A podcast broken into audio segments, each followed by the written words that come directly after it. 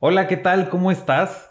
Me da mucho gusto saludarte a ti que nos ves o nos escuchas en este nuestro tercer episodio Pláticas Farmacéuticas, un podcast original de Medicine Depot. Recuerda que un valor agregado que te ofrecemos es darte acompañamiento normativo para que puedas mejorar el funcionamiento u operación de tu farmacia o negocio.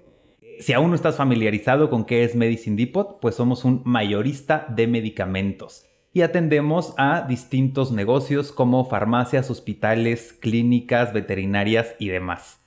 Hoy estoy muy contento porque vamos a platicar de los orígenes de la farmacia. Porque hoy en día, pues sí, vamos a una farmacia y nos relacionamos, pero no sabemos cuál fue el origen. Entonces, para eso tenemos a la química Grisel Jiménez, que nos va a estar platicando de todo este tema. Grisel, ¿cómo estás? Hola César, ¿cómo estás? Mucho gusto, gracias por la invitación. No, por favor. no sé si habías tenido la oportunidad, pero yo había comentado que en esta primera temporada íbamos a tener invitados de lujo. Muchas y gracias. Para nosotros más bien es un honor que estés aquí hoy. ¿Por qué no le encuentras un poquito a la audiencia quién es Grisel? Mm, ¿Qué, qué, te llevó a estar aquí, a, hablar específicamente de este tema? Un poquito de ti. Ok, bueno, yo estudié química farmacéutica industrial en el Instituto Politécnico Nacional. Eh, cuando estaba en la carrera tuve la oportunidad de ser becaria de asuntos regulatorios de una empresa que se dedicaba a comercializar, a importar dispositivos médicos y desde ahí me di cuenta que la industria farmacéutica es súper amplia, ¿no? Uno como que cuando está estudiando química piensa es pura química, son puras fórmulas, me voy a meter a planta, pero la parte regulatoria es algo que está día a día en nuestro país y en todo el mundo, ¿no? Y que sin ella es imposible, eh, sin la parte regulatoria no importa eh, qué estrategia de venta se tenga, no importa este, qué tanto produzcamos, la parte regulatoria para mí es todo y pareciera muy sencilla, pero conforme te vas adentrando en ella te vas dando cuenta que es un mar de cosas mm. y que estos conceptos y que ya cambió la norma. Entonces es algo eh, emocionante, es algo que no acabas nunca de comprender. Y sobre todo también te das cuenta que hay mucha desinformación, ¿no? Como eh, encuentras a personas que son eh, dueños de establecimientos farmacéuticos y que aún no tienen, ¿no? Como todo este contexto de, oye, ¿qué hago? ¿Cómo tramito un aviso de funcionamiento? Oye, yo sí puedo ser el responsable sanitario de mi farmacia, ¿en qué momento necesito una licencia? Oye, ¿qué distingue a un medicamento de un suplemento alimenticio, de un remedio herbolario? Todas estas cuestiones son normativas y parecieran obvias, pero sí tienen como un sentido, ¿no? Sí tienen una definición propia tienen evidentemente un peso muy importante. Y lo que me lleva a esto que a mí me interesa mucho y a preguntarte, Grisel, ¿de dónde nace todo? ¿Cómo empieza una farmacia? ¿A quién, a quién se, le ocurre? ¿Cuáles son los eh, vestigios o la información que hay de los inicios de esto? Fíjate que también eso es súper interesante porque uno está acostumbrado como a este, dividir, ah, yo soy farmacia y entonces la farmacia, pues, ¿qué tiene que ver con la cultura? ¿Qué tiene que ver con la historia? Y pues no, estamos completamente interrelacionados. La farmacia se remonta desde las primeras civilizaciones que, eh, que dejaron de ser nómadas, ¿no? Que se asentaron. Estamos hablando desde la época de Mesopotamia, ¿no? Este, de lo que ahora es Irak, donde sí se hacían prácticas este, para curar, o sea, donde se, ah, eh, se tomaban, por ejemplo, algunas partes de ciertas plantas, de ciertos árboles, y se daba un tratamiento aunado a ciertas creencias, ciertos rituales, ¿no? De esas culturas, pues un poco este, más primitivas, pero desde ahí este, está el origen, ¿no? Por ejemplo, con los sumerios, se, se, puede, por ejemplo, vislumbrar el uso de la corteza del sauce, ¿no? La corteza del sauce es, eh, es, el precursor de un medicamento súper famoso en la actualidad, ¿no? Que es la aspirina. Entonces, imagínate el impacto que tiene, ¿no? Toda esta historia así como eh, muchas personas también eh, no acaban de entender, ¿no? O sea, como que piensan, ay, es que es plantita, es naturista, no tiene químicos, este, ay, lo viene en una forma farmacéutica, es una tableta, entonces tiene químicos. No, o sea, también es súper importante entender que todo tiene químicos, ¿no? O sea, este, la planta, mi mano,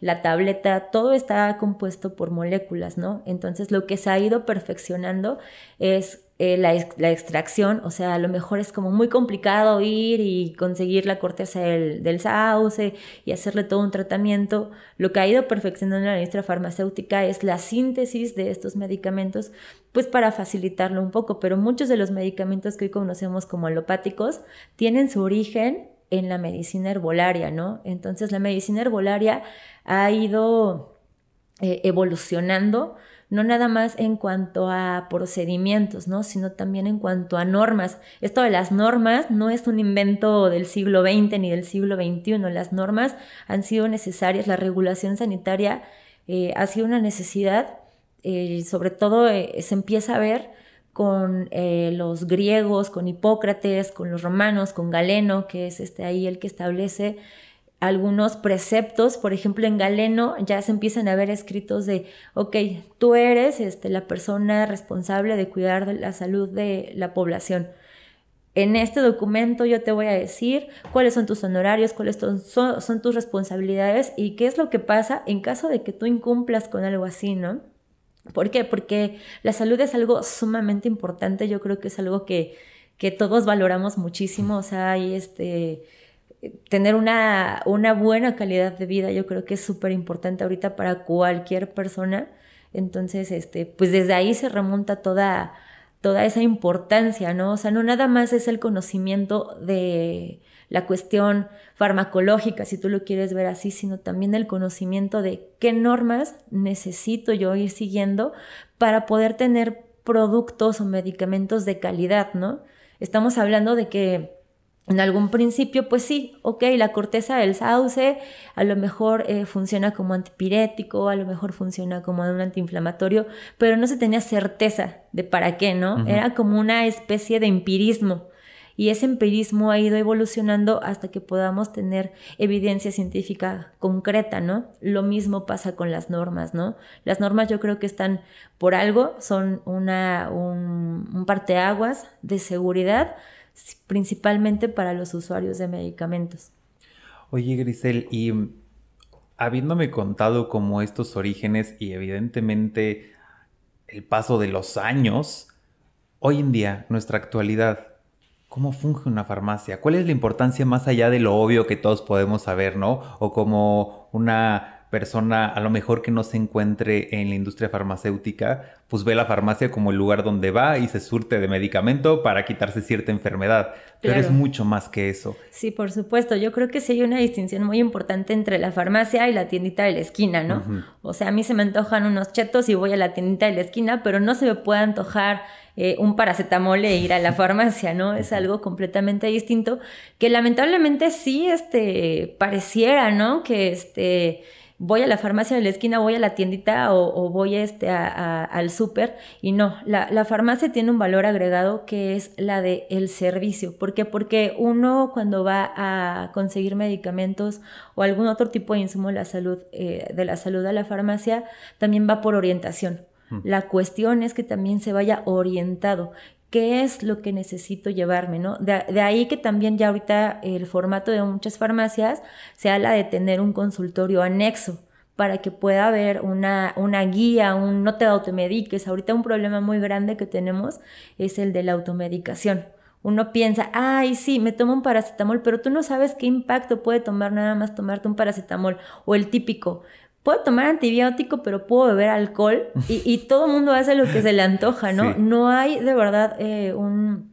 No, no hay información aterrizada de, oye, te puede pasar esto, tu hígado, bla, bla, bla. Entonces, eh, muchas veces en la farmacia, si bien los dispensadores no pueden hacer recomendaciones en cuanto a productos, sí son profesionales de la salud capacitados que pueden decirte, ¿sabes qué? Este, puedo recomendarte vitaminas, te puedo recomendar que pases a, consulta médica.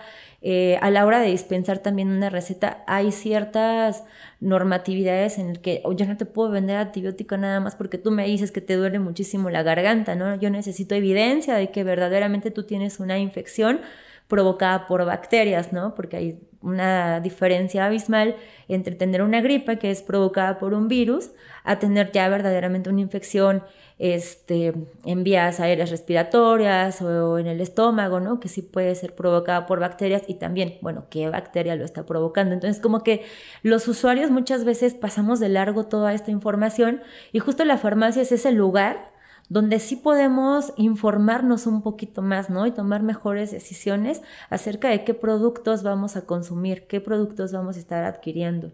Y sobre todo, creo que cobra más importancia con esto que comentábamos hace rato, cómo tú ya puedes ir a la tienda de autoservicio de la esquina e igual que te venden gomitas y rastrillos, hay una sección específica de medicamentos pues que no necesitan receta, pero lo vemos ya muy normal, ¿no? Ay, tengo hasta incluso una cruda, ¿no? O me siento medio mal, me duele la cabeza y, vas y te automedicas.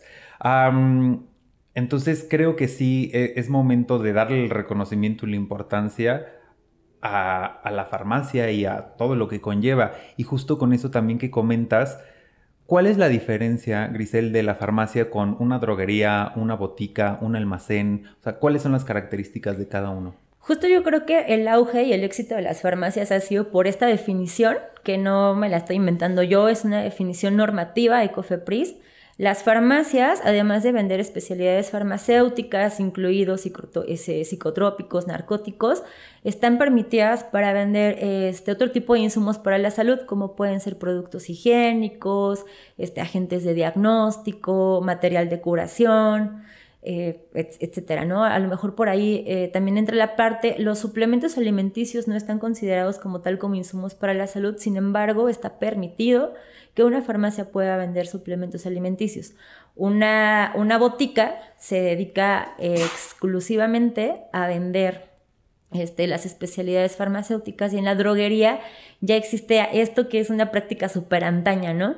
De prepararlo, ¿no? O sea, no sé si llegaron a ver en algún momento películas así viejitas mexicanas donde vas a la droguería y te preparan, ¿no? Tu, tu medicamento o, la sustancia que te vayas a llevar. Entonces, eh, el uso de las, este, de las droguerías, pues ya está un poquito obsoleto, abandonado, ¿no? Sí, y, es muy difícil, sería ideal, ¿no? Que cada quien pudiera tener, ay, este César, te enfermaste, ¿sabes qué? Aquí te va un medicamento único y exclusivo para ti. Claro, que creo que sí es una tendencia hacia la industria farmacéutica, pero estamos un poquito lejos de ello. Ahorita lo que hacemos es como estandarizar. Bueno, se hacen pruebas, o sea, toda esta parte, ¿no? También de la regulación. Todos los medicamentos tienen un registro sanitario y el que tengan un registro sanitario no nada más es para que se para que se vea más llena la, etiquetita, ¿no? Así como para que tenga más letritas, ¿no? Si tiene un porqué. El que tenga un registro sanitario, un medicamento, quiere decir que está avalado por la COFEPRIS, por la Secretaría de Salud, que cumple con su eficacia, que, este, que no tiene eh, efectos adversos importantes, ¿no? O sea, también ese es otro tema de la farmacovigilancia. Eh, ningún medicamento está exento de de pronto provocarnos algún este, efecto adverso, pero pues también no pasa nada, ¿no? Porque están dentro de un margen permitido. Hay que reportarlo, sí, será tema ya de esto de farmacovigilancia, pero bueno, este la, farmacia yo creo que ha tenido un gran éxito porque se le permite vender este, bastantes insumos y, yo creo que eso hace que, por ejemplo, un cliente se sienta en confianza, ¿no? No como llegar a un lugar donde, híjole, desconozco todo y qué es esto y cómo se pronuncia, ¿no? Metro, metro qué? O sea, sí. también de ahí el nombre comercial, o sea, que, que sea como más accesible a los usuarios, que no estén como tan separados y que no nada más se lo dejen al profesional de la salud. De, de lo que se trata es como de ir bajando información, eh, de ir concientizando la sociedad de em, sí que te estás tomando, pero también eh, la importancia de lo que te estás tomando, la importancia de seguir un tratamiento, la importancia de incluso verificar que esto que te estás tomando no haga corto con, esta, con este otro medicamento. O sea, son muchas cosas que desconocemos, ¿no? Y que nosotros, ay, sí, tómate una aspirina, pero ¿qué tal que si, qué tal que si la persona es hipertensa y se toma la aspirina y es un anticoagulante y aparte se toma su antihipertensivo y ahí se se anda desangrando, le da una hemorragia o se le baja la presión demasiado, ¿no? O sea, esas cosas no nos hacemos conscientes. La intención es que pues en la farmacia se puedan llevar un poquito de esta información y que cada vez esta información sea más, ¿no? como reeducar al consumidor. Exacto. Ah, bueno, evidentemente creo que a todos nos quedó claro la importancia de una farmacia y sé que es un tema muy vasto, pero para integrar este tema, cuéntale a la audiencia un poco de mm, las disposiciones normativas. Digo, algunas, porque sé que... Para tener una farmacia. Es correcto. Ok, eh, bueno, para eh, tener una farmacia no es como le puse mi changarrito ya, sino tenemos que estar eh, avalados o tenemos que tener el permiso de COFEPRIS a través de un aviso de funcionamiento. Obviamente, pues hay muchos establecimientos farmacéuticos, no todos venden el mismo tipo de productos. Yo lo que he observado más, los que están más en auge, son aquellos que venden de antibióticos a medicamentos que son de libre venta, ¿no? Que como se sabe, pues son los grupos 4, 5 y 6. El grupo 1, 2 y 3 son medicamentos controlados que ya requieren este, recetas especiales, constituyen un riesgo para la salud, por eso es que este Cofepris es tan incisivo, tan meticuloso, ¿no? Con, con la distribución de esos medicamentos porque algunos tienen un potencial adictivo grandísimo, pero bueno, con esta parte de medicamentos de grupo 4, donde entran los antibióticos 5 y 6 que son de libre venta, donde, encontramos, no sé, este, por ejemplo, un peptobismol, un ácido acetil salicílico, un omeprazol, es como muchísimo más sencillo. Entonces, en este caso, eh, necesitamos un aviso de funcionamiento. Siempre debe haber un responsable sanitario ante un establecimiento farmacéutico, sea cual sea el giro o, el tipo de producto que venda. Eh, como estos medicamentos son, no constituyen un riesgo tan alto para la salud, en este caso el responsable sanitario puede ser el mismo apoderado legal ya esta responsabilidad va aumentando sobre todo en las farmacias cuando nos metemos con medicamentos controlados, ¿no? Ahí sí debe haber un químico por fuerza que pueda responder a los cuestionamientos de COFEPRIS, ¿no?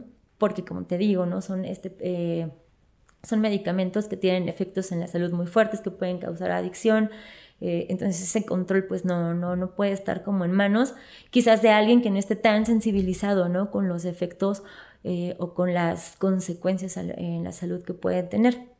Y pues ya este de ahí seguirían los almacenes de depósito de distribución. Ahí por fuerza un almacén como Medicine Depot necesita necesariamente tener a un especialista en farmacia, un químico farmacéutico, farmacobiólogo, este, un ingeniero en farmacia, un licenciado en farmacia para hacerse responsable porque por la gran cantidad de medicamentos que estamos este, manejando y porque nosotros no somos el último eslabón. La, farmacia es el último eslabón, ¿no? La que tiene contacto directo con el usuario. Nosotros no. Pero nosotros sí somos responsables de que todos estos establecimientos farmacéuticos que tienen contacto con el usuario tengan el producto en las condiciones adecuadas, ¿no? Que tenga calidad, este, eficacia y toda esta cuestión. Entonces ahí sí por fuerza se necesita un responsable sanitario que tenga una carrera afín a la farmacéutica. Grisel, retomando este tema que tocaste ahorita, como bien lo dices, nosotros como almacén, en este caso Medicine Depot, pues no llegamos al consumidor final. ¿Quién lo hace? La farmacia. Y hablamos de ciertos beneficios que tiene el consumidor final por ir a la farmacia, ¿no? Como todo este tema de normatividad. Justo en el episodio pasado hablamos de todo el curso CICAD, de cómo hay gente que sí está preparada por el simple hecho de estar o atender en una farmacia. ¿Qué otros beneficios tiene el paciente eh, con la farmacia? Eh, lo que te decía, ¿no? Es este llevarse orientación es también eh, una farmacia, o sea, por ejemplo, yo puedo acomodar mi tiendita como a mí se me antoje, ¿no? Y, y los refrescos por aquí, los refrescos por allá. No, la farmacia tiene un acomodo eh, normativo en el que si tú como usuario te empapas, dices, ah, esto es antibiótico, esto este, necesita receta médica, ah, esto es de libre venta, esto quiere decir que no implica un riesgo para la salud tan grande, ¿no? Em, también esta parte de los consultorios adyacentes yo creo que es algo súper bueno, eh, porque te llevas ya también como una recomendación médica, ¿no? ¿no? No llegas y dices, híjole, tengo muchísima gripa que me tomo y a lo mejor te tomas algo que es demasiado fuerte para ti, ¿no? Por ejemplo, por ahí hay, este, hay medicamentos que manejan antivirales, ¿no? pero a lo mejor no lo necesitas, ¿no? A lo mejor también lo que tú necesitas simplemente es un paliativo, algo que te ayude a, a minorar los síntomas y dejar que tu organismo ataque a la, a la enfermedad per se, ¿no? Entonces, toda esta información yo creo que te la puedes este, llevar muchas veces gracias a que contamos con un médico, ¿no? Que nos asesore. Aquí también, eh, otra cosa que yo veo increíble las farmacias es esto de eh, que empieza a haber servicio a domicilio, ¿no? Ahorita en, en, la época de la pandemia, o sea, híjole, tengo COVID, no quieres salir ni a la esquina porque temes que contagies a medio mundo y qué culpa y etcétera. Entonces, el hecho de que también existen pedidos a domicilios, que también ya se puedan empezar a manejar eso, yo creo que es grandioso, ¿no? O sea, híjole, vivo solo, tengo COVID, ¿qué hago? No, pues ya llamo a mi farmacia de confianza, este...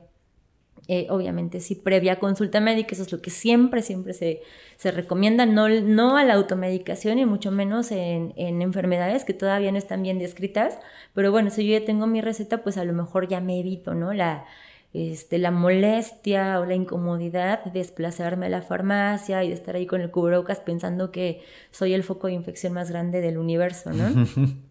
y ese es un gran beneficio, como lo comentas, el servicio de domicilio. Sin embargo, ya vamos para casi año y medio de esta crisis sanitaria. En cuanto a la farmacia como negocio, ¿qué ha cambiado? ¿Qué, qué es distinto a cómo era antes o qué se implementó? Fíjate que, bueno, eh, Aquí en México llegó este, con la tradición europea, ¿no? Es lo que te digo, está súper ligado a la historia. Eh, justo cuando llega la, industria farmacéutica o como tal, las boticas, las droguerías, cuando se empiezan a instaurar aquí en México, pues México está atravesando una crisis, pues porque está en, esta cuestión de la independencia, que si las leyes de reforma, o sea, México eh, económica, y yo creo que civilmente tardó mucho tiempo, ¿no? Como en establecerse. Entonces, no vemos el impacto. Ay, sí, había revueltas y había guerrillas, sí, pero así como había guerrillas y había revueltas y no había acuerdos, pues tampoco había acuerdos para las farmacéuticas. Entonces, sí se empezó como una práctica de, ah, yo te preparo. Este, fue, me parece, hasta 1943 cuando se crea la Secretaría de Salubridad y Asistencia. Y con esa secretaría es donde ya surgen las normas oficiales mexicanas que van a empezar a regular toda esta cuestión de la industria farmacéutica. Antes también yo creo que era un sector que era, ay, el boticario, ¿no? Y de verdad, o sea, yo me remonto muchísimo a películas viejitas donde el boticario era así como, este, híjole, alguien ajeno, ¿no? Alguien así, pregúntale al boticario. Hoy en día yo creo que todos sabemos un poquito de, de los medicamentos. Entonces, Claro que le ha dado un giro distinto a las farmacias, porque yo ya no, uno ya, no llega con desconocimiento a una farmacia de, ay, no sé ni qué voy a comprar, o a lo mejor antes hasta había miedo, ¿no? Es lo que te digo, ¿no? O sea, también nosotros como país que tiene una herencia indígena de remedios, de mejor tómate tu tecito de manzanilla, de que mejor el estafiate, eh, y todavía hay gente así, ¿no? Que dice, no, yo medicina alopática cero, ¿no? Me informo de gripa y yo con puro tecito y me encierro y hasta voy al temazcal y lo que sea. Los remedios de la abuela. Ajo, jengibre, o sea, todo eso, o sea, todavía hay ahí como un choque, si te das cuenta, ¿no? En pleno siglo XXI. Entonces, este, pues la farmacia sí ya ha tenido comercialmente otro giro. ¿Por qué? Porque ya muchas personas como que empezamos a familiarizarnos con, ya sé que el paracetamol me quita la fiebre, ¿no? Ya sé que si me duele la garganta, voy por un ibuprofeno o seguramente por una proxen.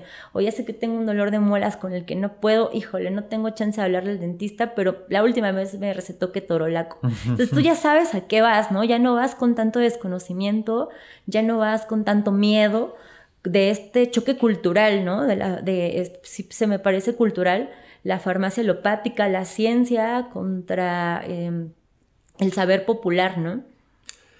Oye, Grisel, eh, por todo lo que hemos comentado, yo estoy seguro que aún nos quedan años de evolución en cuanto a la farmacia, en cuanto a la evolución o incluso todos los descubrimientos o tecnología en tu expertise y en con tu conocimiento y con lo que sabes, ¿cuáles crees que son los retos y las perspectivas a futuro para una farmacia? Pues, para las farmacias, tanto en nuestro país como a nivel mundial? Yo creo que una sí completamente es la concientización, ¿no? De una farmacia no es una tiendita Y, aún así hay regulaciones ya en los alimentos, ¿no? Este, esta cuestión de los sellitos es como de, oye, aguas con lo que estás consumiendo, ¿no? Un reto sí yo creo que en todos los países para las farmacias es concientizar aguas con lo que estás consumiendo, ¿no? O sea, no es cualquier cosa, es tu cuerpo, cuídalo. Pero eh, en, temas de servicio, yo sí le he puesto ya mucho, ahorita la pandemia nos hizo buscar recursos de, híjole, necesito tomar clase, necesito seguir trabajando, pero no puedo salir la tecnología avanzó muchísimo, ¿no? Estas conferencias por Zoom, este, capacitaciones, o sea, nos las ingeniamos al final de cuentas. Entonces yo creo que también en algún momento espero que se pueda llegar a hablar de la telemedicina, ¿no? Que, este, que a lo mejor si no hay nada como inspeccionar físicamente a un paciente, pero que sí hay síntomas comunes, ¿no? A ver, tómate la temperatura, no necesito ir al consultorio para que me tomen la temperatura cuando a lo mejor yo en mi casa tengo un termómetro. ¿Sabes qué, Doc? Tengo 37. este, eh, toda esta parte de la telemedicina, pues sí podría ser como un reto bastante importante.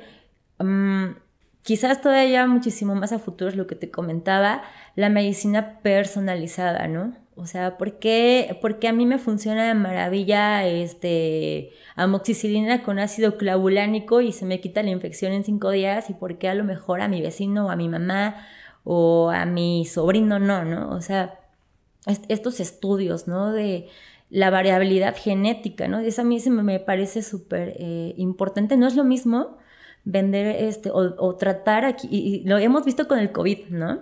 Aquí este, en México tratamos el COVID sobre todo con acitromicina. En otros países como España usaron la, ivermectina. O sea, ninguno de los dos medicamentos son este, ni retrovirales ni antivirales, ¿no? Uno es antibiótico y el otro sirve para, este, es un antifúngico, me parece, ¿no? Entonces, eh, por supuesto que tiene que ver con la genética de la población. Por lo menos a mí sí me gustaría ver en el futuro es que esto funciona para la población este, latinoamericana, ¿no? Esto funciona para la población este, estadounidense, europea, esto funciona para la población asiática. Eso sería increíblemente interesante, ¿no? Y que era lo que decías hace rato, ¿no? Que a lo mejor en unos años toda la farmacia va para allá. Ah, incluso ya se está haciendo. Mandas una muestra de tu sangre o de tu orina y de ahí van lanzando todo, pues, ¿a qué eres alérgico? ¿Qué necesitas? ¿Qué va bien para ti? ¿Qué alimentos no va bien para ti? Yo creo que a lo mejor en un futuro igual y no muy lejano, vamos para eso, ¿no? Sí, y sobre todo que ya no nada más sea como un, ah, ok, fue una consulta, fue una recomendación, sino yo creo que las farmacias cada vez se van especializando un poquito más. O sea, a mí de verdad me tocó el otro día eh, ir a un consultorio y este tenía una infección en vías urinarias y, oye, ¿quieres que te hagamos el examen aquí? Y yo así de, ¿cómo? O sea, no tengo que ir al laboratorio. No, es una tira reactiva súper rápido, pasas al baño. Yo dije, wow.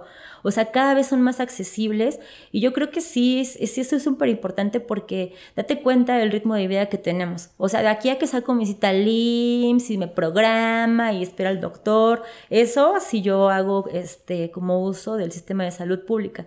Pero aún si yo agendara una cita con un médico particular, requiere de tiempo, de este tal día, ver la agenda, híjole, salí tardísimo en el trabajo ese día, ya no pude ir.